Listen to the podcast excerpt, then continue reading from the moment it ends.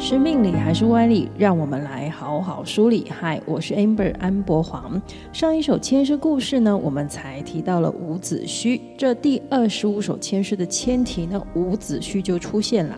它的出现是好还是坏呢？现在就让我们赶快打开这神明的小纸条，一探究竟吧。艋舺龙山寺观世音灵签的第二十五首签诗，签题是伍子胥过昭关。这千题说的昭关呢，位置在安徽省的含山县，地势险要。在春秋时期的时候呢，昭关是吴国和楚国的交界，因为险要而有雄踞吴楚之称。不过昭关年久失修啊，再加上呢文化大革命时期遭到了毁坏，所以呢已经是看不到彼时当年的情况了。但这里曾经有一个著名的历史加传说的事件，也就是我们的千题伍子胥过昭。高官，这还是成语“蒙混过关”的典故由来哦。伍子胥姓闵，对，就是那部古装电视剧《芈月传》的芈，是伍名云，字子胥。后来投奔到了吴国，封地于申这个地方，所以呢也称申胥。伍子胥的祖先伍举以正直谏言楚庄王而闻名，所以呢后代子孙啊在楚国也是有名声名望的。而千师说的就是他从楚国投奔到吴国的故事。其实说是他九死一生的逃命呢，也不为过。不过，怎么会从名门望族贵公子变成亡命之徒呢？历史和传说是这样的。楚平王登基即位后呢，他就聘请了伍子胥的父亲伍奢当太子的老师，负责教导太子敏剑学习。不过太子的老师啊，除了伍奢之外呢，还有另外一位太子父费无忌。费无忌这个人啊，嫉妒心很强，他看不得武奢跟他同是太子的老师，所以呢，就设了一个局，利用一场楚国和秦国政治联姻的婚礼呢，要除掉武奢和他两个儿子伍尚和伍子胥。一开始呢，本来是楚平王要为儿子，也就是太子闵剑娶媳妇儿的。但是呢，费无忌发现啊，这个要嫁过来的秦国公主非常的漂亮啊，所以呢，就怂恿这个楚平王，不如自己娶来当老婆吧。于是呢，秦国公主从儿媳妇儿变成了楚平王的嫔妃。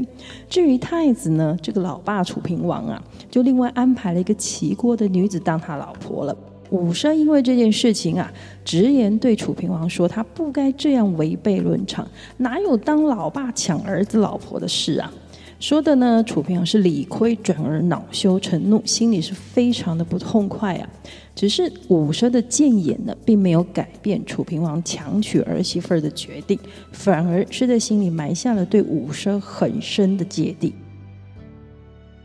后来呢，这位秦国的公主啊，生了个儿子，取名字呢叫闵征。楚平王呢，很是喜欢和疼爱这个孩子。这费无忌看到这情况呢，便猜测揣度这个大老板楚平王的心思，开始挑拨楚平王和太子建父子之间的情结。最后呢，让楚平王把儿子闵建呢派去驻守楚国和晋国的边境，远离权力核心，是眼不见为净啊。当然，这种安排对太子的政治继承地位是很不利的。这时候呢，武奢又出面了，他跟大老板说：“啊，楚平王，你这样做是不对，是不合适的。”但是楚平王怎么会知道这是不对的呢？就是天王老子硬是要这样子干呐、所以呢，武奢的这些逆耳忠言，哪是老板楚平王听得下去的？结果呢，楚平王对武奢已经不是只有心里有芥蒂，根本就是觉得这个部署员工实在是白目不识相到了极点，估计呀、啊、想开除他的念头都有了。这时候呢，费无忌见缝插针的说啊。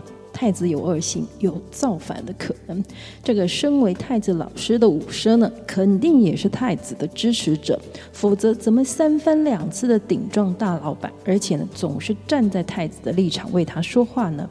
听信费无忌挑拨的楚平王啊，于是下令就把伍奢给关起来了，并且派人去通知伍奢的两个儿子，要他们从边境回来。不然就杀了他们的父亲。另外又命令驻守边境的军官奋扬去杀了太子。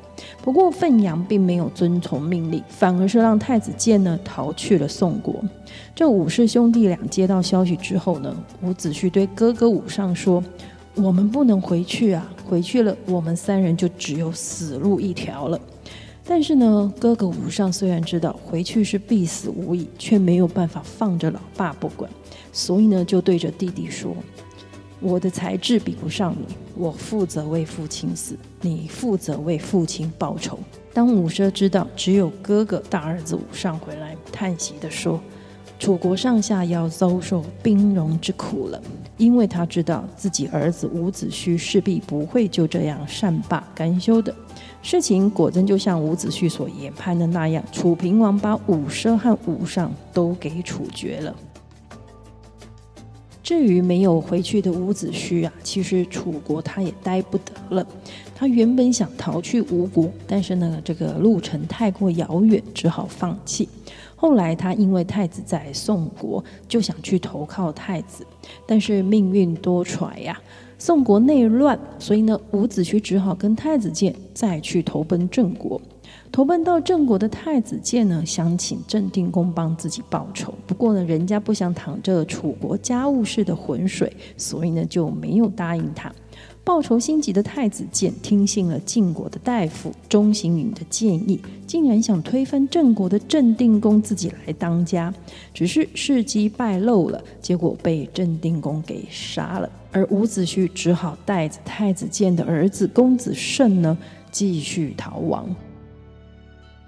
他们经过了陈国，想要出昭关到吴国去，但是呢，到处都在通缉他们，怎么出关呢？到了这里说的都是历史，但在《东周列国志》这本书里呀、这时候出现了一位神医扁鹊的弟子东蒿公，他邀请了伍子胥呢到他的府上，同时答应会帮助他逃出昭关。被困出不了关，无计可施，有命在旦夕的伍子胥呢，几天几夜是吃不下也睡不着啊，一夜之间白了头发。这时候，这位东蒿公想到了一个计策，帮他们出招关。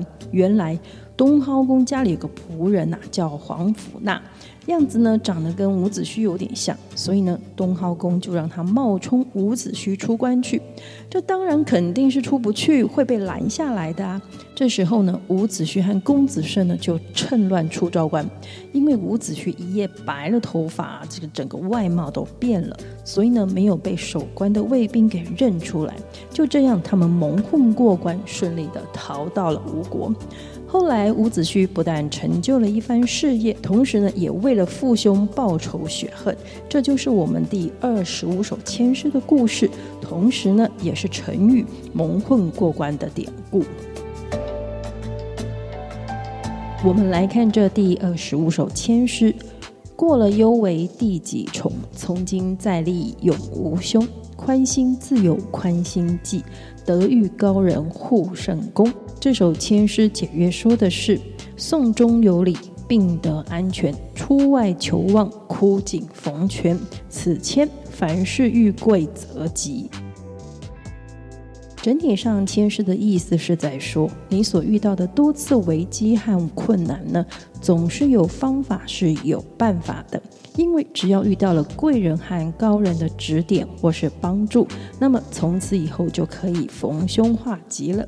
签诗要劝说我们的事呢，当我们处在危机的时候，不要一直只是纠结于当下这个状况的点上，这样呢才能观察到周围相关事物的些微变化。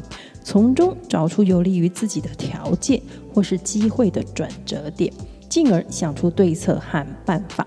当然，如果自己想不出来，那么去寻找或是求助贵人呢，这也是一个办法啊。就像是签题说的故事，伍子胥在危机四伏、生死关头绝境的时候呢，虽然不知道该怎么办才好，但是他也并没有就放弃，两手一摊的等死。就是因为这样的意志力，让他有机缘遇到了高人和贵人，就是东蒿公的情谊相挺。当然自己要有德性和知识与眼力，看得出来能判断谁是贵人，也就是谁是有能力并且能真正帮助到自己的人。我们来看呢、首先呢，这东薅宫是罩得住伍子胥和公子顺的人身安全；再来呢，就是胆大心细够机警。看到伍子胥一夜白了头发的样子改变呢，来了一招以假乱真，蒙混过关。我们人在危难又求助无门的时候呢，对于有人抛出橄榄枝，都会当作是救生圈，不假思索、没有判断的就紧抓着不放。殊不知有一句俗谚说啊，掐贵腿有断，就是请鬼抓药单呐、来到你眼前的是贵人还是鬼？是送你出招关，还是带你进鬼门关？有一个关键点是当事人自己的判断能力和当下的情绪状态。这首签诗短短的四句，有三句都是在安神，安定求签者的心神。这三句都在跟求签的朋友说，事情是有办法处理的，不要惊恐，不要慌张，命运安排了贵人和高人出现的。关键呢，就是在那一句“宽心自有宽心计”，自己是不是能把纠结在一起的心放下、宽心了呢？这样才有机会危机变转机。就像是伍子胥急到一夜白发，竟然成了自己蒙混出关逃命的办法。如果不是宽心了，伍子胥看到自己突然满头黑发，一夜变白的时候，只怕是以为自己身体出事了，不用等人来抓，自己要直接没命了吧？哪还听得下、接受得了，能镇定地配合东薅宫的计策出逃呢？